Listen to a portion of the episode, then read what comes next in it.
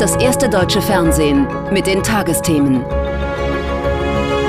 Heute im Studio Helge Fußt. Von uns heute Abend mit Jens Lieber für die Nachrichten. Guten Abend. Und mit Andreas Keckel für den Sport. Hallo. Wie sehr deutsche Politik europäische Politik ist, wurde in den vergangenen Tagen wieder sichtbar, als es um das Aus des Verbrennermotors ging. Und heute, als mit Ursula von der Leyen die EU-Kommissionspräsidentin zu Gast bei der Klausurtagung der Bundesregierung war, in Meseberg diskutierte von der Leyen mit dem rot-grün-gelben Kabinett über Energie, Wirtschaft und Klimawandel. Für all diese Themen braucht sie Deutschland, damit ein europäischer Weg gelingt. Dazu gehört eine Entscheidung, wie lange Autos mit Verbrennermotor gebaut werden dürfen. Nadine Bader. Verkehrsminister Wissing von Klimaaktivisten vor Schloss Meseberg plakativ auf der Straße festgeklebt. Er verhindere Klimaschutz, so ihr Vorwurf. Der Kanzler dagegen nimmt den Minister von der FDP in Schutz. Volker Wissing ist ein sehr, sehr guter Verkehrsminister und wird Spuren in Deutschland hinterlassen. Derzeit sind es vor allem die Spuren eines Konflikts. Wissing blockiert das ab 2035 geplante Verbrenner aus in der EU. EU-Kommissionspräsidentin von der Leyen spricht von einem konstruktiven Dialog. Ob sich eine Einigung abzeichnet, ihre Antwort beim Besuch in Meseberg vage. Wie immer bei Verhandlungen weiß man erst, dass Verhandlungen erfolgreich abgeschlossen sind, wenn sie erfolgreich abgeschlossen sind. Ähm, eigentlich so schnell wie möglich. Doch auch wenn der grüne Wirtschaftsminister in Meseberg noch eine kleine Joggingrunde einlegt, Tempo kommt nicht in die Konfliktlösung. Die Fronten, vor allem zwischen den Grünen und der FDP, verhärtet. Die Liberalen pochen auf Ausnahmen für Verbrenner, die mit E-Fuels, also synthetischen Kraftstoffen, betrieben werden. Wir brauchen Technologiefreiheit. Die Entscheidung über Zukunftsantriebe beim Auto ist eine Frage der Kundinnen und Kunden und der Hersteller, nicht von Politikern. Doch, sagt die Grünen-Vorsitzende Lang im Bericht aus Berlin. Am Ende muss Deutschland, auch wenn es um das Vertrauen in Deutschlands Regierung in ganz Europa geht, dem Verbrenner aus zustimmen. Ein Machtwort des Kanzlers gibt es heute nicht am Kabinettstisch in Meseberg. Von einem Dissens will der auch gar nichts wissen. Es geht also gar nicht um dissente Fragen, sondern die Frage, wie geht's? Die Lösung im Streit um das Verbrenner aus also noch ausstehend, reichlich Stoff für den Protest der Klimaaktivisten. Streit gehört in einer Demokratie dazu. In einer Diktatur sieht das etwas anders aus. Etwa 3000 Delegierte segnen jedes Jahr beim Nationalen Volkskongress in China die Politik ihrer obersten Führung ab. Und dieses Mal geht es um nicht weniger als den Weg Chinas zur Supermacht. Wirtschaftlich und militärisch auf Augenhöhe mit den USA. Die Militärausgaben sollen um 7,2 Prozent erhöht werden. Doch für viele Menschen im Land wäre eine bessere Gesundheitsversorgung viel wichtiger. Tamara Antoni. Ein typisches Bild in China. Ältere Menschen spielen Karten im Park. Idylle könnte man meinen. Aber hier rumort es. Vergangenen Monat trugen andere sogar ihren Protest auf die Straße. Videos aus sozialen Medien. Der Grund für den Ärger? Wegen knapper lokaler Kassen wollen manche Provinzregierungen bei der Krankenkasse sparen. Die Änderungen bedeuten, dass ich mir zum Beispiel Medizin gegen eine Grippe gar nicht mehr leisten kann. Oft monatelang mussten die Provinzregierungen Corona-Tests finanzieren. Auch hat die drei Jahre währende und erst vor kurzem abrupt gestoppte strikte Null-Covid-Politik der Wirtschaft geschadet. Die Wirtschaftslage ist heute das Hauptthema auf dem Volkskongress. Der scheidende Ministerpräsident Li Keqiang verkündet ein Wachstumsziel für dieses Jahr um etwa 5 Prozent. Für China ein eher geringer Wert. Wir sind mit Schwierigkeiten und Herausforderungen konfrontiert. Die Unsicherheit im externen Umfeld nehmen zu. Die globale Inflation ist hoch. Eine unzureichende Binnennachfrage bleibt ein ausgeprägtes Problem. Chinas Regierung will internationale Investoren und Unternehmen anlocken, stellt China heute als wirtschaftsfreundlich und offen dar. Doch letztlich stehe die Ideologie der Partei über allem, meint China-Experte Miko Huatari. Die Führung versucht einen Balanceakt. Im Inneren ist klar, dass sich die Partei immer stärker durchsetzt. Das wird sich in den nächsten Tagen auch noch zeigen. Aber natürlich muss sie in der Wirtschaftspolitik ähm, Pragmatismus walten lassen. Der Druck auf die Wirtschaft war hoch. Es geht also um eine Balance ähm, und den Versuch, ähm, nach innen ähm, Durchgriff ne, zu bewahren und nach außen Öffnung zu signalisieren. Auf dem neun Tage dauernden Volkskongress wird Xi Jinping seine neue Regierung absegnen lassen. Loyale Xi-Vertraute aus der Parteispitze. Supermächte müssen also auch immer Superwirtschaftsmächte sein. Um Wachstum kämpfen auch die USA nach den schwierigen Pandemiejahren. Wichtig ist dabei, wie teuer Energie ist. Die hat nicht nur für die Verbraucher ihren Preis, auch für die Umwelt. Beim Fracking wird ein Bohrer tief in die Erde gerammt, Gesteinsschichten werden aufgebrochen, Gas und Öl freigesetzt und damit wichtige Energiereserven genutzt. Allerdings wird dabei auch das klimaschädliche Methan freigesetzt und Grundwasser kann verunreinigt werden. Jan Koch hat sich das Verfahren für uns in den USA nahe Denver, Colorado angesehen. Es ist ein Einblick, den Fracking-Unternehmen selten gewähren. Brian Kane ist zuständig für Nachhaltigkeit in seiner Firma und auch wahnsinnig stolz auf das, was sie leisten. Sie nutzen das selbstgewonnene Erdgas statt Diesel, um ihre Generatoren zu betreiben und wollen so wesentlich weniger CO2-Emissionen produzieren. Sie verursachen nicht so viele Emissionen, als wenn sie Dutzende Dieselgeneratoren hätten, die die Flotten antreiben. Außerdem vermeiden sie dadurch auch andere Emissionsverursacher. Es entfallen zum Beispiel viele Fahrten von Diesel-LKWs, die Tag und Nacht unterwegs sind, um Dieselgeneratoren mit Kraftstoff zu versorgen. Auch dank Fracking würden die USA in diesen Krisenzeiten kein Energieproblem haben. Mehr als 60 Prozent des Energieverbrauchs der USA basieren auf Öl und Gas, also auch auf Fracking. Ein Großteil produziert die USA im eigenen Land und stellt sich so auch weiterhin unabhängig und sicher für die Zukunft auf. Der Preis der Unabhängigkeit aber sei zu hoch, sagen Aktivisten. Für Gesundheit und Klima erzählt Patricia Nelson. Sie zeigt uns, in der Umgebung gibt es tausende Bohrstellen, überall verbunden damit, dass Schadstoffe ausgestoßen werden, das Grundwasser verunreinigt wird. Bei jedem Fracking-Vorgang werden Millionen Liter Wasser verbraucht. Dieses Wasser wird, sobald es genutzt wurde, für die Menschen unbrauchbar. Es gibt Versuche, das Wasser zu recyceln und in der Landwirtschaft zu nutzen, aber nach der Verarbeitung oder dem Fracking ist es als Trink- oder Nutzwasser nicht mehr sicher. Die Industrie widerspricht dem. Der Fracking-Vorgang und das Grundwasser würden klarer voneinander getrennt. Und sowieso, Fracking sei als Brückentechnologie bedeutsam betonen Fracking-Unternehmer. Der Klimawandel ist ein langsam voranschreitendes globales Phänomen. Das globale Energiesystem zu ändern braucht Zeit. Es ist zu früh, aus fossilen Brennstoffen auszusteigen und ausschließlich in Erneuerbare zu investieren. Und so fördern die USA so viel Erdgas, dass ein Teil davon auch nach Deutschland geliefert werden kann. Und damit zu weiteren Nachrichten des Tages mit dir, Jens. Und die beginnen mit dem Schutz der Meere. Nach mehr als zehn Jahren schwieriger Verhandlungen haben sich die UN-Mitgliedstaaten auf das erste internationale Hochseeabkommen verständigt.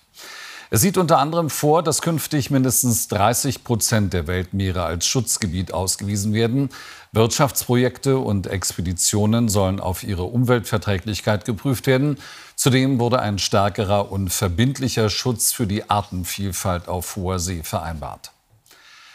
Bei der Parlamentswahl in Estland hat sich die Mitte rechts stehende Reformpartei von Ministerpräsidentin Kallas wie erwartet durchgesetzt. Nach Auszählung von mehr als 90 Prozent der Stimmen kommt sie auf 32 Prozent.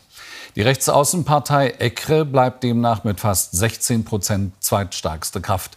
Geprägt wurde die Wahl vom Streit um die Militärhilfen für die Ukraine. Estland ist seit 2004 sowohl Mitglied der Europäischen Union als auch der NATO. Im Iran sind offenbar erneut Schülerinnen vergiftet worden. Wie iranische Medien berichten, wurden in mehreren Städten Mädchen in Krankenhäuser eingewiesen. Sie klagten demnach über Übelkeit und Schmerzen. Gestern hatte der iranische Innenminister Wahidi erklärt, dass seit November Vergiftungen aus mindestens 52 Schulen gemeldet worden seien. Motiv und Täter sind aber weiter unbekannt. In der griechischen Hauptstadt Athen ist es am Rande einer Demonstration für die Opfer der Zugkatastrophe zu Ausschreitungen gekommen. Eine Gruppe Protestierender warf Brandsätze auf die Polizei. Die setzte Tränengas und Blendgranaten ein. Insgesamt gingen etwa 10.000 Menschen auf die Straße, um für bessere Sicherheitsstandards zu demonstrieren. Bei dem Zusammenstoß zweier Züge am vergangenen Dienstag waren 57 Menschen ums Leben gekommen. Und wir kommen zum Sport, zur Fußball-Bundesliga, in der es nicht nur an der Tabellenspitze spannend ist, sondern auch im Abstiegskampf so eng zugeht wie selten zuvor, Andreas. Ja, genauer gesagt, seit Einführung der Drei-Punkte-Regel hat es so eine Situation noch nicht gegeben. Und das ist immerhin schon 27 Jahre her. Gleich fünf Clubs, aber sowas von kuschelig beieinander da unten drin. Nur ein einziger Punkt trennt die Plätze 14 und 18. Das Quintett komplett gemacht hat heute die Berliner Hertha. Bei der lief es zuletzt zwar besser, allerdings äh, nur zu Hause. Auswärts kriegen die Berliner so gar nichts auf die Reihe. Das 1 zu 4 in Leverkusen war einmal mehr ja, der Inbegriff der Hilflosigkeit auf gegnerischem Platz. Schlicht und einfach überrollt. Leverkusen schneller als die Hertha. Viel schneller, zu schnell. So gibt's die siebte Auswärtsniederlage in Folge für die Berliner von Trainer Sandro Schwarz. Verdient verloren auch, äh, weil wir nicht gut gespielt haben heute, nicht gut verteidigt haben und äh, immer wieder einen Schritt zu spät waren. Und Leverkusen dann auch diese Qualität hat, mit ihrer Geschwindigkeit das dann auszunutzen. Leverkusen in den roten Trikots schon beim 1 zu 0 in der 12. Minute nicht zu halten. Frimpong passt zu Diaby und startet blitzschnell in die Tiefe, überläuft dann Gegenspieler Serda. Asmun trifft zur Führung. Und ja, der Ball war vollständig hinter der Torlinie. Entscheidend aber der Speed von Leverkusens Jeremy Frimpong, der bis zur Grundlinie durchbricht. Frimpong, einer der schnellsten im Team von Trainer Xavi Alonso. Noch schneller ist bei Leverkusen nur Musa Diaby. Der zieht neun Minuten später das Tempo an. Und wie? In Höchstgeschwindigkeit vorbei an Uremovic. Frimpong wartet schon 21. Minute, Leverkusen 2-0 vorne. Der Sprint von Musa Diaby beeindruckend. Gegen die 35,67 km/h von Diaby hat die Hertha nichts entgegenzusetzen. Beim äh, 2-0 hat man es, glaube ich, ganz gut gesehen. Vielleicht hat er heute einen Rekord aufgestellt, muss er, ich weiß es nicht. 35,67. Ach, nur. Na gut, das war ein lockerer Trab bei ihm dann doch schon. Im Trab ist nur Herthas Abwehr unterwegs. Eine Stunde um. Diaby nimmt wieder Tempo auf. Wirtz mit dem klasse Steckpass. Diaby 3-0. Musa Diaby und Leverkusen oben auf. Sieben Minuten später fault Fosumensa Plattenhardt. Elf Meter für die Hertha. Dodi Luke Bacchio verwandelt sicher. Viel mehr kriegt die Hertha offensiv aber nicht auf die Reihe. Stattdessen wieder das gewohnte Bild. Die Hertha rückt raus, Leverkusen im höchsten Tempo mit dem Lauf hinter die Abwehrkette. Der eingewechselte Amin Adli mit dem 4 zu 1. Die Entscheidung. Immer wieder dasselbe Muster. Die Hertha heute abgehängt und geschlagen. Leverkusen dagegen darf jubeln, dank Topspeed. Ein richtig nettes Wiedersehen gab es äh, heute Nachmittag in Wolfsburg. Oliver Glasner und Nico Kovac. Für beide war die Partie der Frankfurter beim VfL ein Wiedersehen mit dem jeweiligen Ex-Club. Und die zwei, die hatten offenbar so viel Spaß an der ungewöhnlichen Konstellation, dass sie noch im Gespräch miteinander waren, als das Spiel schon begonnen hatte. Allerdings die kuriose Szene nach zwei Minuten, die ist auch den beiden garantiert nicht entgangen. Dieses Ding macht ordentlich Probleme. Der Pfosten steckt nicht richtig drin. Eintracht-Keeper Trapp muss es richten. Dieser kuriose Moment zu Beginn der Partie weckt Erinnerungen.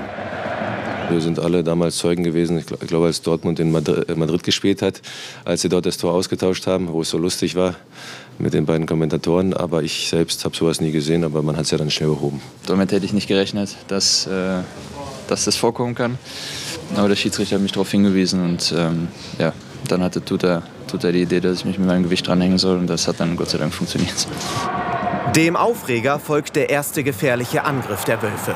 Mamouche auf und davon, bleibt cool. Das 1 zu 0 für den VfL, 10. Minute. Erst wird auf Abseits entschieden, doch nach Kontrolle zählt der Treffer doch. Ausgerechnet Mamouche, der mit Frankfurt in Verbindung gebracht wird. Was im Sommer passiert, weiß ich nicht. Wir sind fleißig dabei, ihn zu überzeugen. Aber ob das jetzt klappen wird, das weiß nur Omar bzw. der liebe Gott. Der liebe Gott in dieser Phase Frankfurter. 22. Minute Kolomuani zum 1 zu 1. Der Topscorer der Liga mit seinem elften Saisontor springt höher als Baku. Freude auch bei Glasner bei seiner Rückkehr an alte Wirkungsstätte. Die Rückkehr war sehr schön, habe viele Bekannte getroffen, äh, viel gesprochen, guten Kaffee getrunken vorher. Also von dem her war alles äh, in Ordnung. Mehr als in Ordnung diese Szene. Wolfsburg bekommt den Ball nicht aus der Gefahrenzone. Dieker nimmt Maßspiel gedreht. Wahnsinnsschuss, Spektakel in der ersten Hälfte und die ist noch nicht vorbei. Kurz vor der Pause Freistoß Wimmer, Präzisionsarbeit auf den Kopf von Gerhard 2 zu 2. Gerhard schon letzte Woche in Köln erfolgreich, seinen Kopfball perfekt untergebracht. Die zweite Halbzeit dann eher chancenarm. Einzig Castells macht es nochmal spannend, kann den Ball nicht festhalten. Der gerichtete Pfosten verhindert den Frankfurter Sieg. Wir hatten äh, im Trainingslager schon mal so eine Situation tatsächlich. Da war die eine Seite auch, da hat sich, weiß gar nicht, irgendjemand anders auch dran gehangen. Von daher wusste ich so ein bisschen, was zu tun ist. Endstand 2 zu 2, doch im Kopf werden eher diese Bilder bleiben. Ja, und so sieht die Tabelle aus nach dem 23. Spieltag. Die Bayern aufgrund der besseren Tordifferenz an der Spitze vor Dortmund. Frankfurt bleibt Sechster, die Wolfsburger auf Rang 8 vor Leverkusen. Hertha BSC auf Rang 14. Wie gesagt, nur hauchdünn, nur ein Zähler vor den folgenden vier Clubs, nämlich Stuttgart, Hoffenheim, Schalke und Schlusslicht Bochum. Emma Eicher hat beim Super-G im norwegischen Kvitfjell ihr bislang bestes Karriereresultat eingefahren. Die 19-Jährige belegte Rang 5 im wohl kuriosesten Weltcuprennen der letzten Jahre. Denn lange hatte alles danach ausgesehen, als würden die Favoriten das Ganze wieder mal unter sich ausmachen. Dann aber ja, schlug das Wetter um, kein Schneefall mehr, beste Sicht und urplötzlich fuhren Läuferinnen mit hohen Startnummern wie eben auch Emma Eicher an die Spitze des Klassements. Es gewann letztlich die Österreicherin Nina Ortlieb mit der Nummer 31 war sie ins Rennen gegangen. Sie hat erst ihren zweiten Weltcupsieg überhaupt feiern können. Ja. Und im fernen Aspen in Colorado, wo die Männer ihren Super-G austrugen, da feierte Andreas Sander heute seine Podestpremiere. Andreas Sander! Was für ein Tag für den Wallallgäuer. Das beste Saisonergebnis im vorletzten Super-G des Winters. Punktlandung. Andreas Sander fehlen letztlich nur 500 Sekunden für seinen ersten Weltcupsieg. Aber auch sein erster Podestplatz in seiner Karriere ist erfreulich genug. Bei schwierigen Bedingungen erwischt Sander auf dem schnellen Kurs einen Top-Lauf. Für den Deutschen Skiverband war es der erste Podestplatz eines Speedfahrers seit der Weltmeisterschaft 2021. Sander muss sich nur dem Schweizer Superstar Marco Odermatt geschlagen geben, der seinen fünften Super-G in diesem Winter gewinnt. Das hat noch kein anderer Läufer vor ihm geschafft. Odermatt sichert sich gleichzeitig die Disziplinenwertung und baut seine Führung in der Weltcup-Gesamtwertung aus. Vom Wintersport zum Winterwetter. Donald, wird es tatsächlich weißer?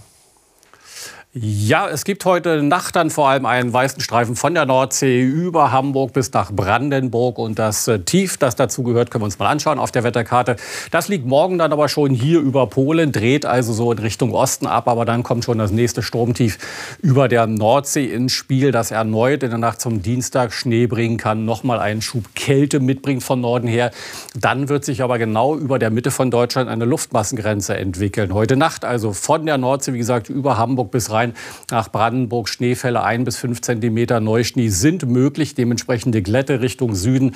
Es ist eher nur leichter Schneeregen. Ganz im Süden auch morgen im Tagesverlauf eher trocken. Und die Sonne kommt wirklich nur im äußersten Südwesten mal durch. Und heute Nacht sowie auch morgen im äußersten Nordosten gibt es da mal größere Wolkenlücken. Zum späten Abend morgen wird der Regen schon wieder stärker. Die Temperaturen morgen früh, vor allem in Mecklenburg-Vorpommern, wo es längere Zeit aufgeklärt war, bis zu minus 5 Grad. Ansonsten doch meist leicht leicht im Frostbereich, lediglich im Westen auch mal plus 3 Grad. Und morgen gibt es im Westen die höchsten Temperaturen, durchaus 7, vereinzelt mal 8 Grad, für die meisten nasskalte 1 bis 7. Der Trend für die nächsten Tage. Am Dienstag in der Mitte dann diese Luftmassengrenze, das heißt Richtung Norden gibt es äh, Schnee, Regen, Graubeschauer, zum Teil auch Gewitter, schwere Sturmböen. In der Mitte längere Zeit Regen, dann von Norden her langsam Schneefall im Süden noch relativ schön mit Sonne und bis zu 10 Grad. Erst am Mittwoch kommt dort die Luftmassengrenze mit Schneefällen im Süden, allerdings meist weiterhin Regen an. Danke für den Blick auf die neue Woche, Donald. Und das waren die Tagesthemen am Sonntag. Hier geht es gleich weiter mit dem Kulturmagazin Titel, Thesen, Temperamente. Und morgen begrüßt sie hier im Studio Karin Mioska. Und wir drei wünschen Ihnen allen einen guten Start in die neue Woche. Tschüss. Tschüss.